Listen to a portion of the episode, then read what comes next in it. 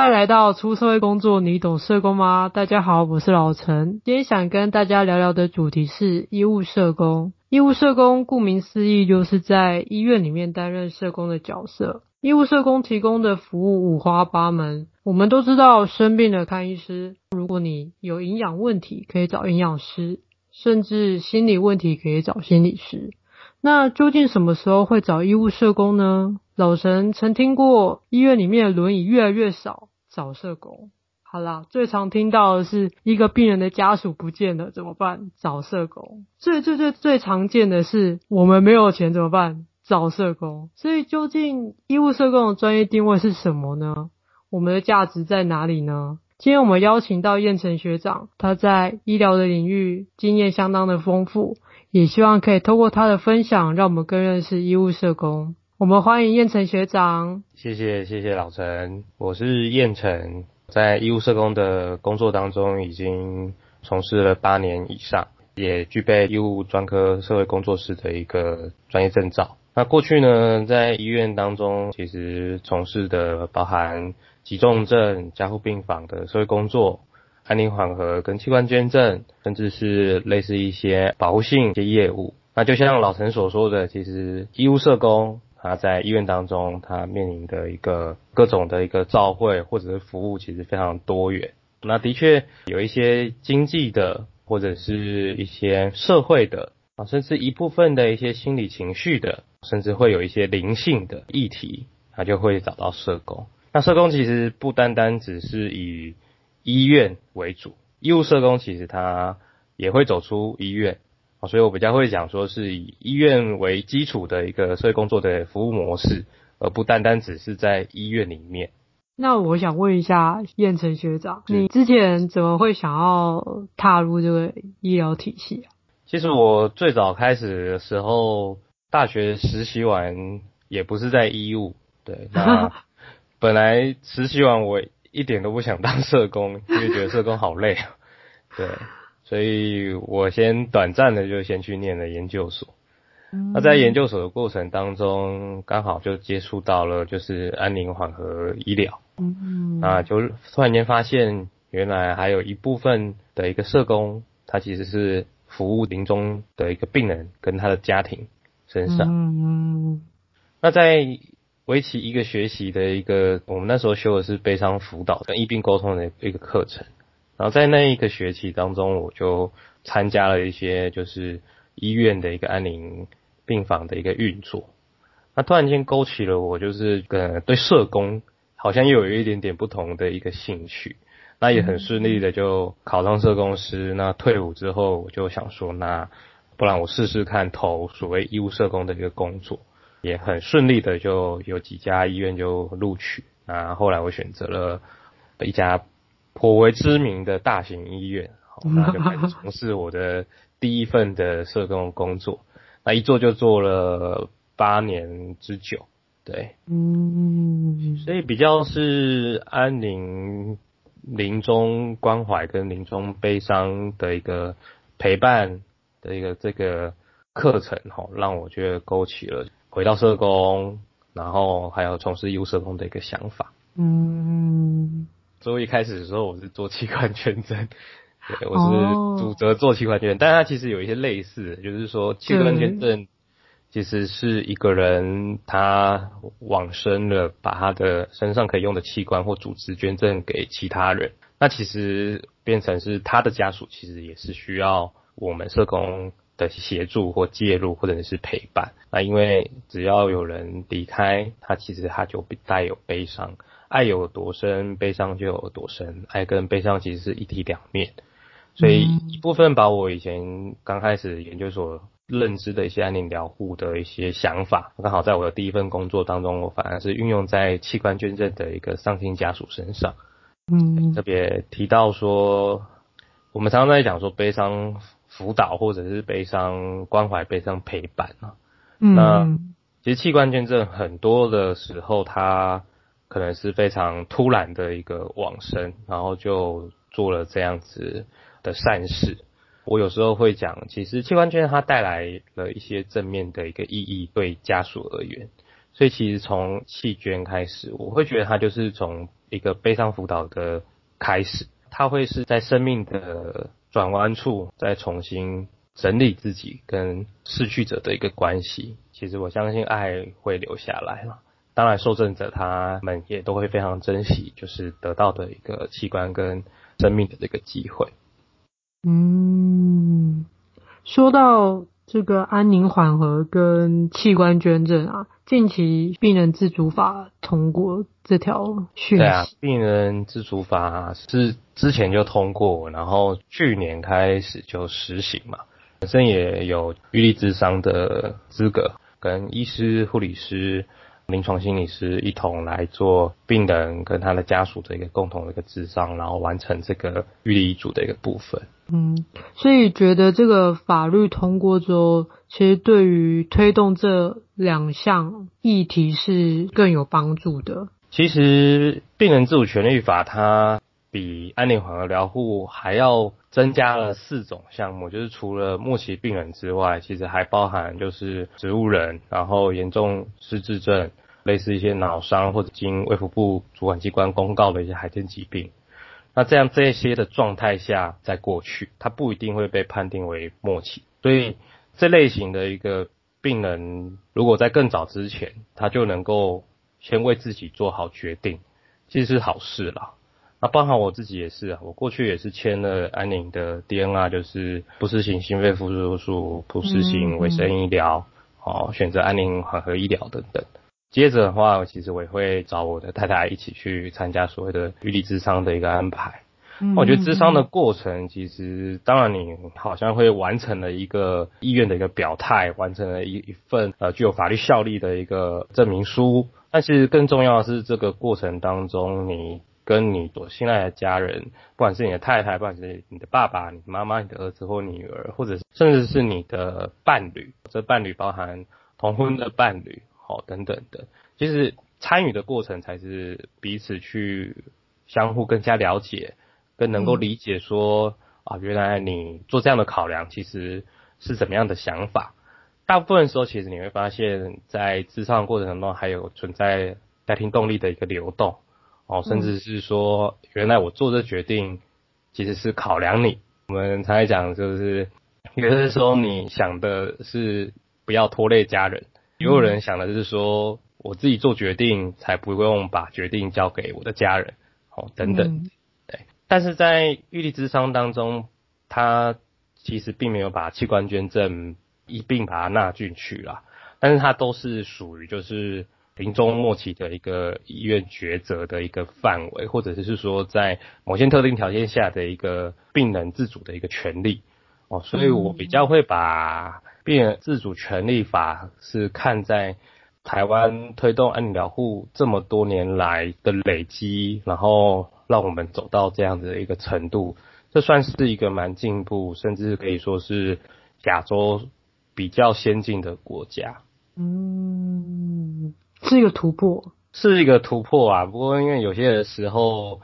有一些政策或者是想法或共识的一个累积，其实它还是需要一些时间，而且需要很多专业人员一同的累积，这会落入什么安乐死的讨论等等的，嗯嗯，大概不是今天主要要讲的，对。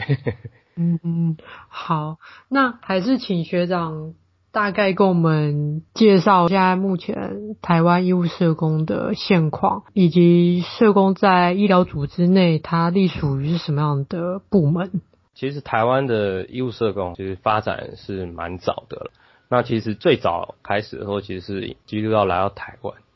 那用所谓的一个比较呃慈悲关怀的一个精神作为核心理念。那台湾哈，就是在一九四九年的时候。当时候的台北医院就开始成立，就是医务社工的专属的人员配置。嗯，那台大医院是在一九五三年成立，那马偕医院也在一九五六年。那接着在一九六零年代就公立医院就普设这类的一个社会服务单位，有的叫做社会服务室，有的叫做社会工作室，那有社会服务课哦等等的都有这类的一个名称。那私立医院大概是一九七零年代开始。普设，一九八三年的时候，就是医务社工的一个专业者的一个协会开始成立。那台湾是一九九七年的时候，社工是证照化嘛？那随着证照化开始之后，其实医务社工也越来越走向所谓的一专科化的一个精进。哦，那在医院当中，其实因为你跟其他的专业，不管是医师、护理师、哦临床心理师、智商心理师、职能治疗师、物理治疗师等等，哦不同的专业，你必须要有合作。所以你会发现，其实，在医院的脉络当中，他会非常强调专业能力的精进。嗯，比如说以医师来讲，他们就是教学、研究、临床、行政、品质，什么都要很前进。所以在医务社工其实也会受到这个品质管理的一个概念下，它其实也会目前走向所谓的一个比较类似医疗健康产业的一个成本管理的主流。你会发现说，其实医务社工他好像不断的想要前进。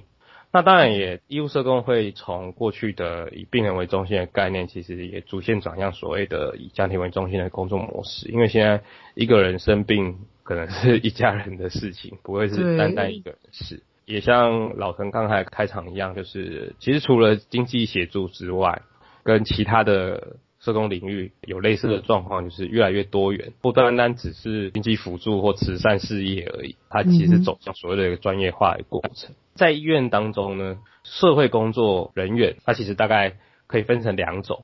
那一种是所谓的从专科领域来分的话，一个是医务专科，另外一个是心理卫生专科，那其实就是呃精神科社会工作人员。嗯，那在台湾。有的时候可能是心理卫生社工跟医务社工是在同个部门，全部都是同一个社工单位在管理。那也有可能就是会分开，就是心理卫生它是隶属于精神科，医务社工或者我们说的一般科社工，它可能就是在社会工作的一个单位。那因为随着医院的规模不同，跟医院的类型的不同，比如说有宗教型的医院，有社团法人型的医院，财团法人型的医院。然后或者是公立的医院，好等等的，那有的社工可能会是在一级的单位，他先上面可能就直直接是副院长。那有一些社工可能会隶属于就是二级的单位，上面有可能是相关的一些行政部门，那也有可能是所谓的医疗协助的部门。所以看不同医院的规模，它会有不同的一个发展。但是随着医务社工的发展，其实大部分的医院其实他会把社工看成是一个比较专业的一个角色。那专业在健康产业的管理来讲的话，其实他就会比较需要让他是呃有别于行政部门的一个差异性。以前我们常常在讲说，到底医务社工你是医事人员还是行政人员？对，对，这是前辈们其实也努力了很久。其实我自己也会觉得说，因为你做社工，不管在做任何一个领域当中，你难免一定会有遇到行政业务，对，嗯、所以你不能因为你做了行政业务就把自己当成行政人员，对，你自己还是有在做个案工作、团体工作、社区工作，这些是跟其他行政人员不同的地方。那就算是行政人员，他其实他有他的专业性。然后医师人员其实是医疗法的规定，医务社工到底算不算是医师人员呢？这个东西其实。大家也讨论很多，那因为社工领域有很多，你为什么只列医务社工？为什么不列心理卫生社工？为什么不列身障领域社工等等的？我自己会觉得，我们应该是站在一个比较以自己专业肯定的一个角度来发想的话，我会觉得，哎，我就是社工人员啊，为什么我一定要分行政人员还是医师？没有啊，我就是社工人员，社工人员不是就。代表了我本来的一个专业，就是包含了所有的我所学、我所运用的专业能力啊，我怎么样子来协助，不管是直接服务或间接服务，都包含进去。嗯，对，就是这个议题目前也还没有一个解答，对不对？对啊，不过我想这也是很多年来就是前辈们的努力啦。那我自己觉得我。不会把自己当要讨论是医事人员还是行政人员，我自己反而觉得我可以引以为傲的说，我就是社工人员。对啊，我好像不需要透过成为医事人员或透过行政人员来肯定我自己的专业，我不太需要靠外部的人来这样单纯的用这种名称上来肯定，反而是我的工作、我的服务、我的专业。如果大家可以认同，而且台湾社工那么多，对不对？算一算，说不定社工人员其实是可以独立这个名称，以后我们就叫社工人员。对，这我也是认同的，就是 不需要透过他人的眼光来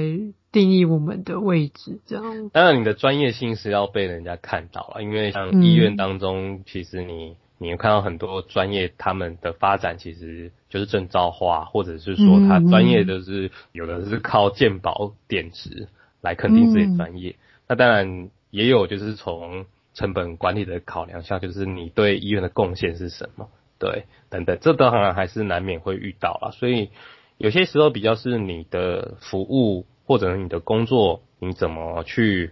让人家知道。社工普遍有一个概念，就是说为善不欲人知，好，对。但是以现在的社会来讲的话，其实就像今天有这样子的一个介绍，其实我也觉得是好事，因为你能够把自己的一个工作哦让更多人知道，并不是说为善就一定要人知，而是说你这个专业你要怎么样让人家知道认识你。就像一开始老陈所说的，营养师，我们从他的名字就可以很确定知道。你要找他做什么？对，但是社会工作呢？难道说在医院当中，只要不是医疗问题的问题，都叫做社会问题？只要是社会问题，都找社会工作人员吗？哦，我想 应该不是这样。其实医院还有很多的专业人员，除了医疗问题之外，其实它还有公务室啊、总务室啊、感染管制中心、品质管理中心、秘书室、企划管理室啊，这些人病历管理室，然后医疗事务室这种专门上产就是健保申报或者是批价挂号，这些都是专业。这些人其实也不会去觉得说我做的工作不专业啊。对啊，嗯嗯嗯，所以行政人员他也觉得行政也是一种专业。那医务社工他的服务内容有什么样的特色？我觉得其实你会发现在医院当中，多数的医师人员他们都是所谓的自然科学训练下的专业人士，对，嗯。但是我们社工其实是社会科学训练下来的，对。那自然科学虽然说强调就是实验啊，或者是以实证为基础。但是他们其实会看的，先看到是是结果。但是社会科学的一个训练，像让我们社工其实看到的还有一个是过程。所以我在过去在跟其他专业职类，特别是医师人员职类在合作的时候，发现说其实我们社工有一个优势在于说，我对于过程的一个了解会比他们看得更清楚，或者是更重视。特别是在一个病人跟他的家庭，怎么会有发生这些事情的一个状态下的话，我们的角度会不太一样。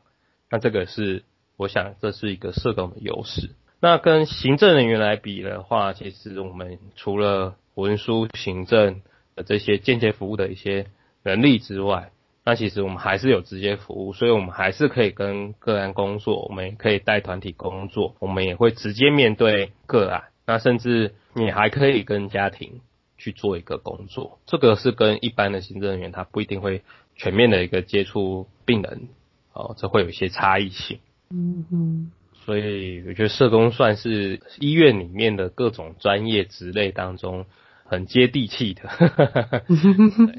对，大部分民众来找医务社工都会是什么样的情境呢？大部分的民众其实现在因为资讯蛮普及的啦，所以。呃，当然常见的当然还是经济上的一些担心，我，比较不喜欢用问题啦。有些时候他们其实是来咨询，说他可能有什么样的一个福利或者是权益啊，或者是说他对于可能医疗就医这件事情他不是很了解，他就会担心说会不会花很多钱，然后会不会我健保都没缴。就没办法就医啊，其实是不会，因为现在台湾是不会，健保是不会特别去锁卡，因为这是就医权，其实是人权的一个问题。嗯，啊，当然你欠缴保费还是要去缴，啊，不然你也可以去跟他谈纾困或分期啊等等的。嗯哼，那或者是他想象中要开刀就要花很多钱，其实如果你只是开健保刀的话，应该是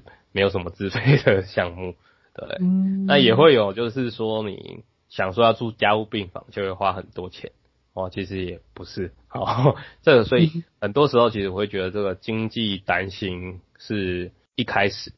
那实际上等我们去了解之后，才会知道说啊，其实他真的因为家里面的。呃，他可能是主要照顾者，那因为一次的一个意外，造成他没有办法再工作。那这次的一个疾病的一个状况来讲的话，他除了健保之外，他还有很多的自费，或者他住院比较久，嗯、所以有一些部分负担累积的问题。哦，那他到底有没有重大伤病卡等等？所以经济大概是会出现的一个主题。嗯，那再来还有就是所谓的照顾。嗯，台湾现在就是，如果说病人是医院总是期待说你的家属或者是看护哦能够来照顾病人，好，如果说他可能会有跌倒，或者是他真的确实有其他，比如说管路啊、翻身啊、拍背啊、上下床啊、复健啊等等的一些需求，需要有人专人的一个照顾他的话啊，所以照顾问题就会浮现，因为有些时候有的是照顾人力不足，比如说家里面其实。没有那么多人可以来照顾，那有些时候是照顾能力不足，就是说他可以请来的照顾者是他爸或他妈，还比这个病人还要老，他根本就没有力气，甚至还比他更虚弱一点。嗯，对，能力不足或者是人力不足都有。那甚至也有一些是所谓完全没有照顾者的，他可能就是独居，或者是他有某些因素，就是家属其实并不是很想出面。嗯，这个就是照顾问题。那当然，剩下来的其实还有常见像情绪、情绪的一个处理。那情绪处理就分很多啦，比如说像针对自杀的一个个案，你怎么去跟他会谈？除了完成通报之外，你要怎么去协助他？还有像所谓刚刚提到丧亲者的，比如说安宁的病人，他可能有自己，他也会是你的个案，他的家属也会是你的服务的范围。啊，弃捐的丧亲家属，这他也是有情绪问题。那还有一些是像，比如说接获到疾病告知的时候，其实会有所谓的一个适应上的一个状况。那其实也是会有情绪啊，嗯、就是说，哎，晴天霹雳，我怎么会得到这种疾病？那其实它就会浮现。那到底这个情绪会不会影响到他的治疗，影响到他接下来的一个医疗计划，就会蛮需要社工的一个协助。除此之外，像刚刚提到的找家属，奉劝各位就是说，如果说你白天你要去清晨路跑，什么东西都不带是不对的，你至少带个健保卡。如果我真的发生什么意外，你就会叫做路倒，那路倒被送进去就叫做不祥，因为不知道你叫什么名字。那不详在医院当中就是你会被挂一个不详男或不详女，那接着就会发动就是警政啊、社政啊、户政啊。哦，由医务社工这边一同来做一个家属的协寻跟身份的辨识。哦，所以我讲你真的去晨跑哦，手机可以不用带啊，但是。带个鉴宝卡，也不是很 很大张，就藏在口袋里，应该也是 OK。因为我们看过太多，因为早上跑步其实是蛮危险的，不管是心脏性的疾病啊，或者是脑血管的疾病，甚至是 被酒驾的啦，或者是早上精神不济的人撞到的，哈，这种状况都有出现。所以找家属或者是身份辨识。这大概也是社工可能会遇到的，嗯嗯，什么样子的一个个案哦，他不一定完全都是自己来找，那有些时候他们可能对社会工作不是很有概念，那这时候就要仰赖医疗团队，可能是护理师，可能是医师，他可能有敏感度，发现说这个家庭可能需要社工的协助，或者是社工的关心跟了解。就会有所谓的一个召会啊，所以有别于就是个案自己来找，那召会其实就会社工就会去病房了解一下到底他的一个病况是什么。对，那再来的话，其实还有所谓的保护性的工作，就是我们讲的性侵害、儿童保护、身心障碍保护、老人保护、家庭暴力、成人保护这类型。那目前还有就是自杀跟性卫生的关怀的部分，那他们有可能。一开始发现，比如说受伤，可能就是先到医院来。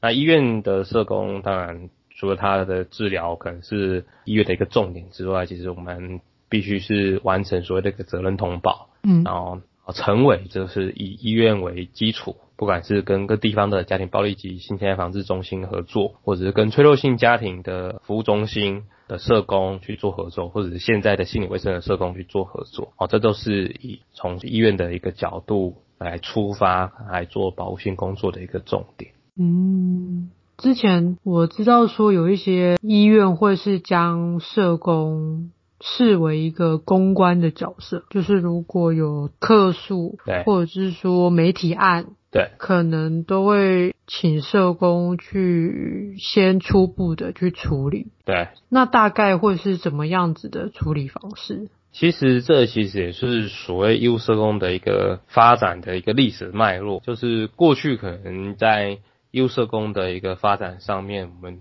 发现说，社工的一个工作，它的范围在个案上面，可能其实好像从管理者来看的话，他可能有一些还可以再多做一点事情的一个范围 啊。当然，另外一部分是其实大部分的社工，我们也会发现他有一些特质是很懂得关怀人。然后很能言善道，然后很懂得处理情绪问题，所以在这样的特质下，我们就会发现，像客诉，客诉你说叫客诉，那当然就是好像听起来比较负面一点，但其实客诉它包含很多啦，我比较会用建言，那包含赞美啊，赞美是对医院的一个建议啊，然后抱怨，然后建议或咨询，这其实都是在整个的范围当中，你会发现其实不管是赞美。或者是抱怨或建议，其实就是病人或者他的家属或者是民众在表达这些想法的过程当中，其实会出现情绪，哈哈，嗯，所以就会想到，哎、欸，社工你很懂得情绪的辨识跟处理跟阴影，哦，所以就可能会请社工来做这样的一个工作。那不单单客诉，就还有就是所谓的医疗争议也有，但是各医院的状况不太一样，也不单单是全部的医院都是由社工在处理客诉，有些医院其实它有专属的一个品质管理，或者是健言服务中心，甚至是专门的一个客服人员在处理。对，那公共关系的部分的话，其实是也是历史脉络啦，就是一部分的时候，其实社工他。过去的训练很懂得建立关系、网络关系的合作，然后另外就是像办活动，然后企业企划，好，然后或者是说呃主持，有蛮多的社工，其实他的特质跟他的训练会让他有这样子的一个能力，那自然而然的就有一些医院，它就发展出就是可以由社工来担任这个部分，它不会是医务社工的一个。主流的一个工作内容就是客诉跟公共关系，但是确实有一些医院的医务社工他是能够从事这样的一个工作。刚开始我也觉得说，哎，这好像不是我们专业的工作啊。但是你工作了很多年之后，会发现其实现在蛮鼓励斜杠的，就是你做一些事情不一样的领域的发展，其实也是有一些学习，或者是说你也可以透过某些机会。让自己的社工专业再次的展现，因为讲实在的，你如果只闷着头做经济情绪关怀的一个干工作的话，其实不管是管理阶层或者是其他职类，他并不会认识你。对，嗯嗯，对，那这样这是一种说法，一种观点，就是说你可能透过处理公共关系，透过处理客诉、处理医疗纠纷，让管理阶层或让医事人员更了解社工，那你也借此可以去带出就是你的社工的专业还有什么，让他们更了解你，这是一种说法。而另外一种说法当然也就是说，就是管理主义底下把社工的各种价值发挥到极致。对，不过做了几年之后是个人是觉得斜杠。并不会是完全对自己没有帮助，对。嗯嗯，是以斜杠的立场来解释这个现象，就是。当然还是会比较期待说社工能够以发挥自己所学啊，主啦，因为其实斜杠的状况有些时候是你很怕你本末倒置，或者是，但你如果很顺利的，你就刚好斜杠过去就。发现你另一片天空就是适合做公共关系，这也是好事。对，然后当然，如果说你还是以社工为本的话，会希望说医院的管理者在各种的一个分工上面，其实能够让社工可以发挥更多。可以做的事情，特别是在个案工作、团体工作跟社区工作三大工作方法上面，而不是被压缩了大部分时间去处理本来我所学以外的东西。对，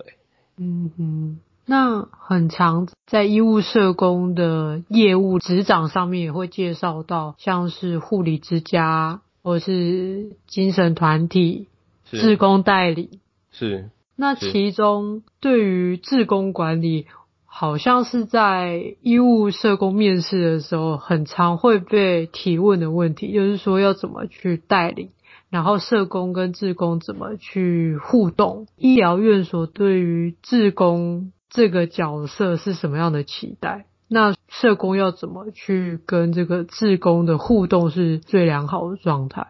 对，其实因为志工管理它是被列在评鉴的项目当中，因为这个原因，它是它是医院它一定要面对的一个题目，但是不完全说的医院都是由社工在。管理志工，或者是有些时候，他可能是虽然说是在社会工作的部门当中管理，但是管理者他不一定是社工人员，他有可能是行政人员在做管理。对，那志工其实我个人觉得，志工他依照志愿服务法来看的话，它其实是一个辅助性的一个协助者的一个角色，它并不能够取代正式的人力，所以它比较会是医院的一个。加分的一个项目哦。如果呃，比如说像疫情期间，很多医院其实的职工其实都是暂停的哦，因为担心他们会有风险。而且你就会发现，疫情期间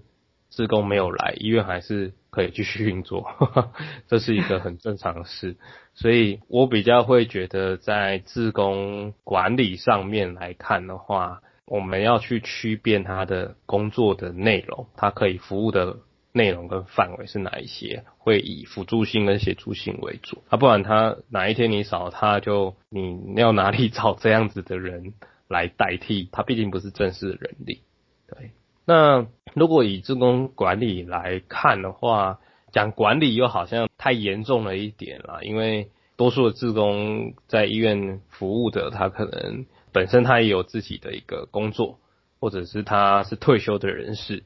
他说不定他的人生历练也都非常的多，那他本着就是一个志愿服务的心来到医院啊，所以你说是管理他们吗？好像有一点冒昧这种讲法。嗯，但是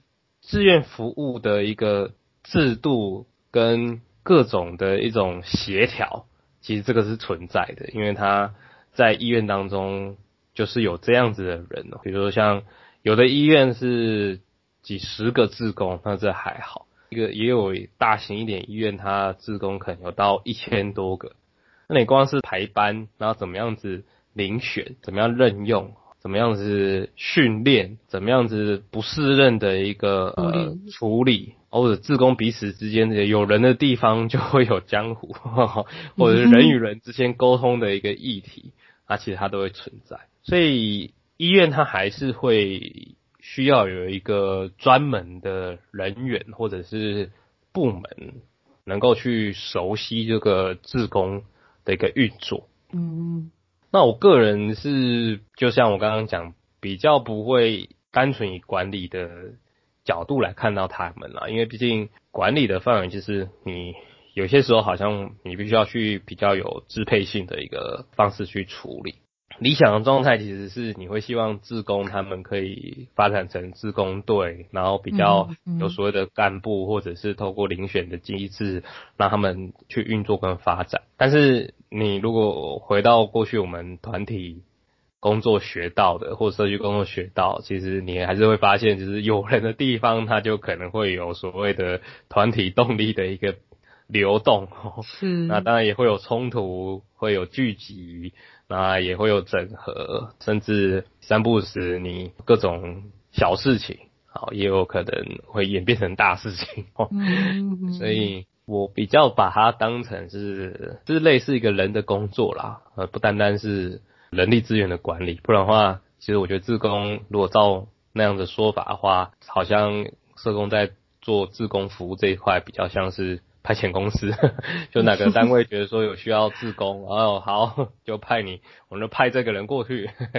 对，比较不应该是这个样子。对，那当然志工很多也都会有很多的想法，那每个人也都是独特的哦，所以有些其他职类的人，他就会觉得志工啊，他应该就要怎样啊，他应该是无所求啊，不应该计较任何事啊，或者是说他要像某些宗教人士一样发挥他的爱啊等等。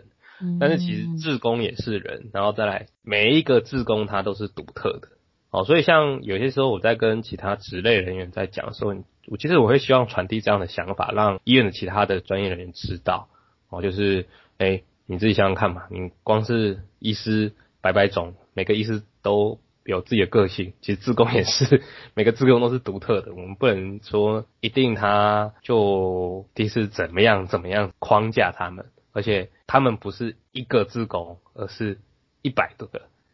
嗯，一千个人，所以会传达这样的想法给其他团队。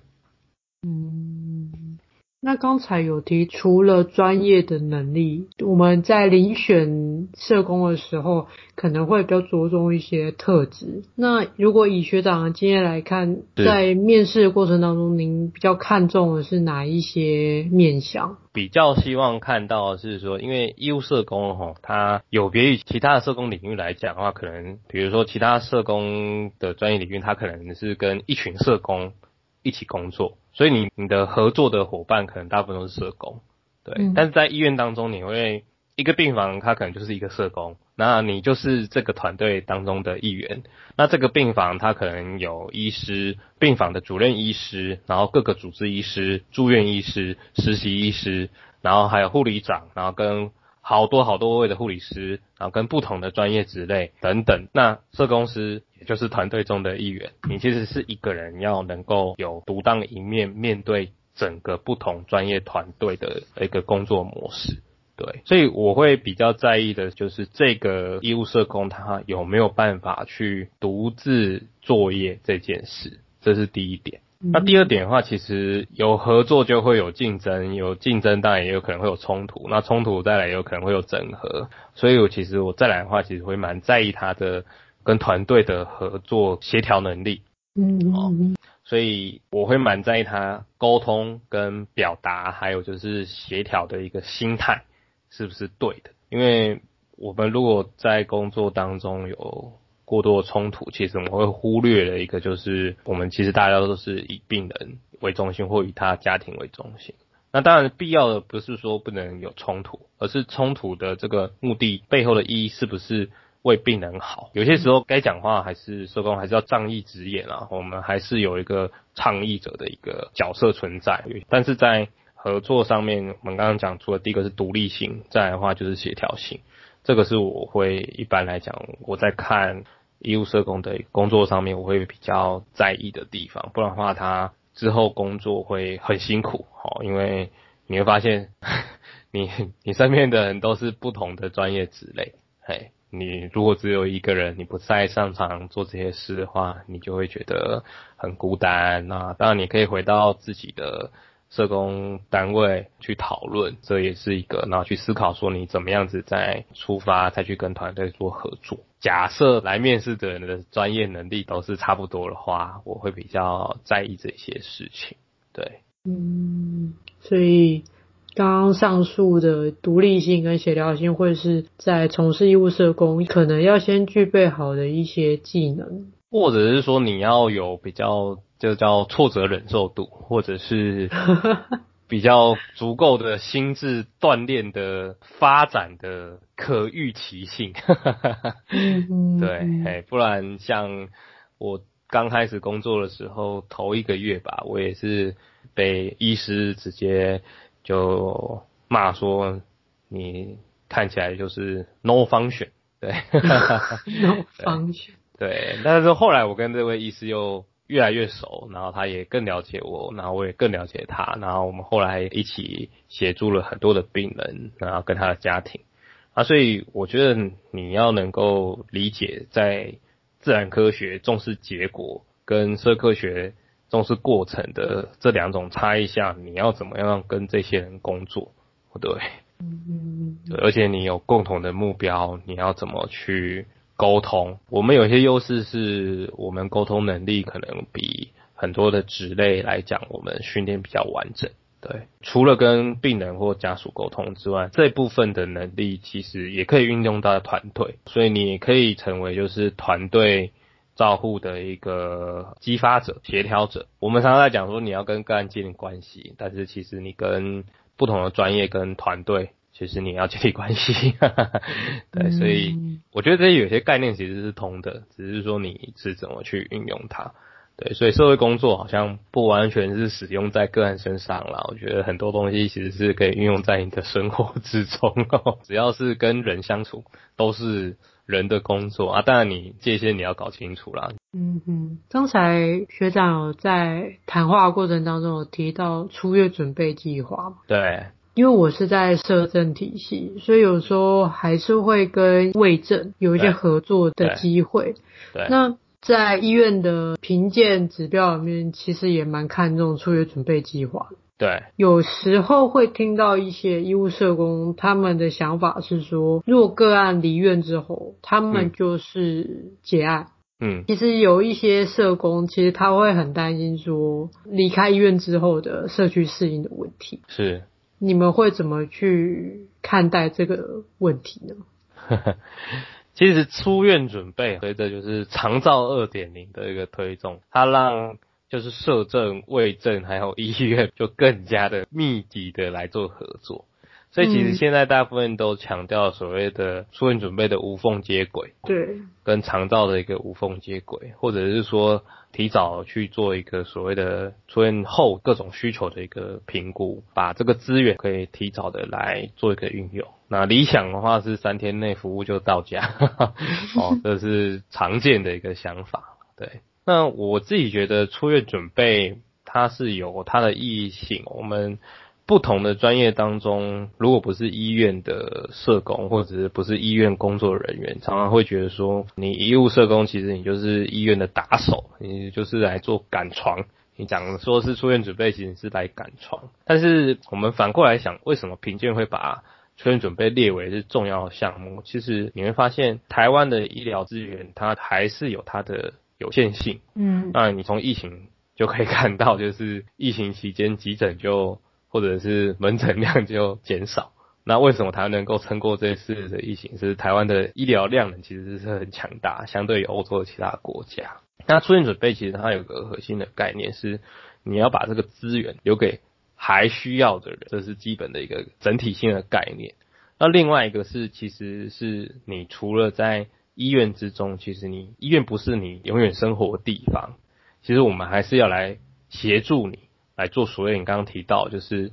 不管是社区适应或社会适应，或者是返家或者是机构照顾的一些适应等等。那当然，你如果有什么长照需求，目前啊，我们各种的长照的资源其实都有嘛，有长照的长照中心，然后有 A 个管，然后有 B 单位，有 C 单位。那失智等也有失智专门的一个共照中心，然后日照等等的，就医院也会有所谓的出院准备小组，然后可能有护理师跟社工或者是行政人员各个职类的人来共同来做一个协助。目前台湾的卫福部或者是健保署其实也都是蛮鼓励出院准备的一个部分，包含如果我们印象没有错的话。出院准备，如果说有做所谓的一个出院准备计划，然后家属讨论，然后家庭会议的一个沟通的话，其实还是有一些可以做健保点值的申报。其实对医院来讲，也不是说不好。好，那出院准备还有一些概念是在于说，你除了你自己人生毕竟还是要面对这些事情之外，其实还有你的家庭，对，你也要去来面对这件事。所以出院准备不是等到要出院的时候才准备。而是当你一住院的时候，嗯、其实出院准备这个议题就已经存在了。对，嗯、那随着资源的投入跟台湾越来越重视，其实你会发现说我们在出院准备的一个处理上面更提前。有些时候，比如说像脑中风的，那可能如果他只是轻微或几天就可以出院，但他可能有一些失能或者是短暂性的一些状况，还需要再观察。那这个东西就变成是前面的时候你就要有这样子的现实感。医院不是你一直躺下去，也对你来讲也不好，因为如果说你是有复健可能，而且你复健意愿很强的，说不定可以转所谓的一个急性脑中风后期的一个呃复健计划，是所谓的 PAC 的一个照护，透过一个比较密集性的一个复健协助，让你的功能能够恢复到一个相对你比较能够自理的状态，这类型的。所以，所以准备这件事。对社工来讲，我觉得反而会是本来你在他每个病人进到医院当中，他都会遇到的。那他如果说因为准备不足，或者是准备没有概念，我觉得我们可以用比较类似优势观点跟 empowerment 的一个概念去看待出院准备这件事，而不是。赶他出院，然后赶他出院这个是不太可能啦，而且讲得太难听了。他其实是一个 empowerment 的一个过程，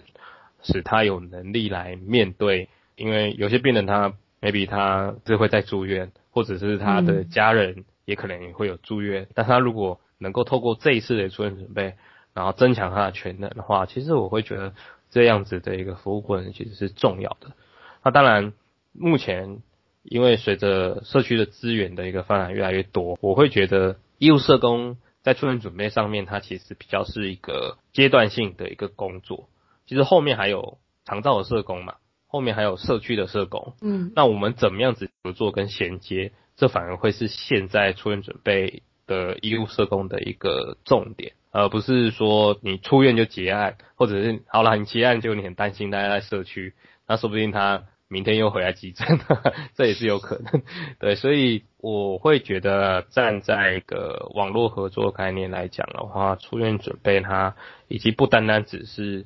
医院的团队合作，其实它是衔接到社区的各种的一个工作，比如说像其实出去之后，可能还是会有居家赋能，也有可能有药事服务啊，那也有可能会有职能的需要。啊，有营养的需要，然后有管路居家护理的需要，那甚至像安宁的话，有居家安宁、居家医疗的需要这类的，所以它其实是包含生活跟医疗。生活照顾就是我们比较常见，像照顾服务员啊，哦，到家里面协助他做沐浴啊等等的一些，甚至还有就是陪同领药、陪同就医的这些服务。那这个大概是长照的范围啊，大概。就是这边就不多讲。那我觉得以医医务社工的基础来讲的话，是你要怎么去衔接，然后跟社区做一个妥善的一个合作。那你自己也会心安理得的做结案的动作啦。对，也不代表出院就是结案啦，因为有些个案他可能，比如说我们的服务其实还没有结束啊，讲很直接的，像补助就都还没有下来，你要怎么结案呢？对啊，或者是你记录也还没写完啊，你可能还要再追踪一下他的重大伤病卡有没有办完啊，身心障碍鉴定是否完成啊？因为重大伤病卡可能会影响到他免部分负担的一个状况，这就影响到他医疗费，影响到医疗费就会影响到你如果要做经济协助的话，金额上的差异，对，不代表说出院就一定结案了。还是看个案的处遇的一个目标设定是不是有达成。啊，当然，如果说他出院了之后，你这些事情全部都搞定了，然后也无缝接轨，全部都很好，那我是觉得这个结案你的目标都达成，你成效也都很好，当然出院就有可能会是结案的时机。嗯，那刚提到就是说，医务社工就是在卫生体系跟社政最重要的是合作的机制。那过去有没有一些经验可以更具体的说明这个机制是什么？其实跟其他职类的，特别是跟社区的，就是我们所谓非医院的一个社工的合作来讲，其实大家强调就是培力跟协力嘛。那协力大概大家都理解就是共同协助吼，实力。其实我会觉得。合作的过程其实像跟刚刚讲的一样，就是跟其他专业职类也是一样，就一开始一定是因为你不了解我，我也不了解你啊，但是你有期待我，我有期待你，哦，那所以才会弄得不太愉快。啊，但是有些时候你随着经验的累积，或者是多次的合作，你会更了解彼此，所以我会比较希望说我自己啦，我自己会。先跟社区的社工表示说我可以做什么，然后我会做什么。对，虽然说有一些时候某一些事情可能是他也可以做，我也可以做的，但是以这个案件来讲，我先试出我合作善意啊，因为我有时候开玩笑讲，我转借个案给社区社工。哎，是我转介的，我应该要表达我的善意嘛，我至少要试出一下我做了什么。对，嗯、那这样子合作的基础上，你也比较好建立关系，那他也比较能够开放式的来认识你，那他也比较愿意告诉你说他手上有什么样的资源，他可以做什么。对，那当然有些时候还是要多沟通跟多合作啦，所以过去的话我会邀请就是。社区的一个社工，或者是我们不管是家访中心，或者是社福中心，或者是其他科室，或者是呃长照的社工，好，不同领域的人来到我们的单位，跟我们做一下演讲啊、分享啊，一定要排综合讨论的时间，就是彼此就是更熟悉彼此。那有些时候你会发现，其实大家都是为了。个案或者是病人好啦，只是看的角度不太一样，或者是沟通的时候不够开放。嗯嗯，对，所以培力协力，然后再就是建立关系，以设定共同目标，那先试出善意，对，大概是我自己的经验。嗯嗯，合作案例，比如像我们之前在做性侵害。跟儿童保护的工作的时候，这个就会牵涉到社政啊、卫政啊、司法啊、警察啊、好检察官啊等等的，然后甚至是家事法院等等，大家的专业都不同，要怎么合作？因为病人可能第一时间是来医院，所以医务职工你一定或者是医院你一定没有办法逃避这件事情。对，所以像检察官就来我们医院演讲。那我们了解他的状况是什么？好，那我们也去地检署去了解，哦，他们询讯问的重点。哦，那透过一些会议，我们也了解了妇幼队他的状况。社政就是因为毕竟你也是社工背景的人，那我们平常就有在合作，那也可以透过不同的个案去做一些累积，更了解说到底他们的困难，或者他们的需求，或他们的期待。在这中间，我们也会把我们的困难、需求、期待去做一个表达，然后彼此拉到一个就是相对而言，大家也都可以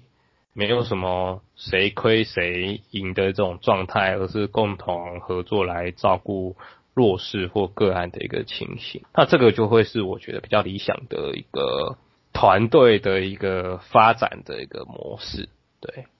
嗯，对啊，所以开玩笑讲，你就把那个合作最不顺手的那个人，就邀请他来演讲，或者要也不是邀请他来演讲，不是最不顺手，而是觉得说那一定有就是我们的落差。那其实你每次都跟他电话讲，其实没有意义啊。我们有时候见面三分情，台湾人是这样。你见个面，那我也更了解你，你也更了解我们彼此，再来讨论一下怎么合作。那其实是好事。那如果来演讲又讲是非，那更好。对，这这就是一个多赢的一个状态。对。好，那刚才其实学长有说你从事医务社工八年嘛，那在这个历程当中有没有什么样服务的个案让你比较印象深刻的？大概还是器官捐赠的个案让我，毕竟是我。一开始工作前三年为主的业务，对，嗯，我曾经有一个个案，他是一个老先生，他已经八十几岁，是末期的病人。那他很希望在他最后一个阶段，他说他运用了很多社会的资源，他想要捐赠，哦，啊但是因为他其实也身体蛮虚弱的，器官其实他也那时候评估也不太适合做捐赠。啊，唯一有一个机会，在是他的眼角膜。对，那这个眼角膜捐赠的话，因为他必须要完成一定的检查，他的所住的病房跟检查室其实是不同栋。那他，我那时候想他拼着他老命，然后坚持去完成这样的检查。后来他也真的到了他往生的那一刻。他也确实他的眼角膜是有办法捐赠。虽然说他八十几岁，但是他的眼角膜的状况其实是三四十岁的的的状态，保持得很好。对，这个案例，因为我对于这个贝贝的印象非常深刻。对，因为他想要回馈社会，把这份爱传下去的这种意念是蛮感动我的。对，那后来他的眼角膜也确实成功的捐赠，然后移植，啊，也确实有受赠者得到他的眼角膜，因此而重见光明。有些时候器官捐赠的工作，可能你接触到捐赠者的时候，他其实已经是昏迷了。但是这个老先生，我记得在他走之前，其实我们大概还从我第一次跟他接触，大概差不多差了一个月左右。对，所以我会觉得那是一个他临终前的一个愿望，然后一定要为他完成。那为他完成之后，你会觉得有一些不单单是家属啦，或者是受赠者，或者是其他人，就是社工本人自己也是。觉得正面力量满满，然后这种意义感很存在，对，嗯嗯，所以我会觉得医务社工如果是在做临终工作的话，很多时候走到后面，其实最勇敢其实是病人，再来是家属，有时候。社工好像也没那么勇敢，有时候我觉得太感人，我都偷偷躲在旁边哭。对，所以会感谢所有在他生命中，不管哪一个阶段，然后让医务社工服务他，或者是参与他的生命这样的历程。所以每一个个案或每个病人或者他的家庭，对我来说都是年轻的我。呃，很宝贵的一个学习，那也感恩他们，就是让我参与在他们人生的某一个阶段的一个过程当中。嗯，对，所以我会觉得医务社工是生命跟生命之间的流动的一个工作。对，他除了人的工作之外，因为医院毕竟还是会面临所谓的生老病死，其实你就会看到生命的百态，跟生命去做接触，接触也会有结束。嗯，非常好的最后一个小小的结尾。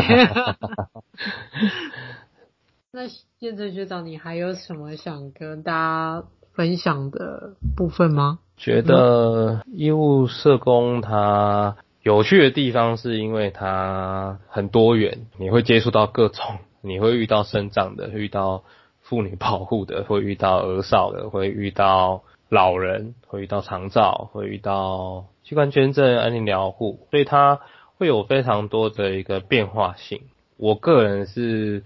比较不喜欢一成不变的工作，所以像医务社工的一个多元性，对我来讲就非常的喜欢。你从医务社工会更加的谦卑，因为你从个案身上学，从家庭观察，你也会去做自我的觉察。甚至你也自己会反思，你面对生命当中有些小事，你真的有需要那么在意吗？所以事情会看得很开，然后也会更加的谦卑。对，嗯，透过个案给我们的回馈，然后找到一些更正面、更有持续投入社工的意义，我觉得是一种这样的感受。对，其实。直接服务的意义感，其实是会很直接的就回馈到你的身上。好，我们今天的访谈就差不多。好，如果是社工背景的人有意加入医务社工，就非常的鼓励啊。那如果说今天是第一次去聆听，就是医务社工在做什么啊，说在这样的过程当中，让你知道说啊，原来医务社工它的存在，它可能是。医院当中看不见的劳动，特别是医务社工花了很多时间在做一个情绪的一个处理，情绪的负荷，情绪的劳动。啊虽然看不见，不代表它不存在，是医院默默的在耕耘，在照顾，也是所有医疗团队当中的一员。谢谢大家。好，那我们今天的频道就到这边。好，拜拜。拜。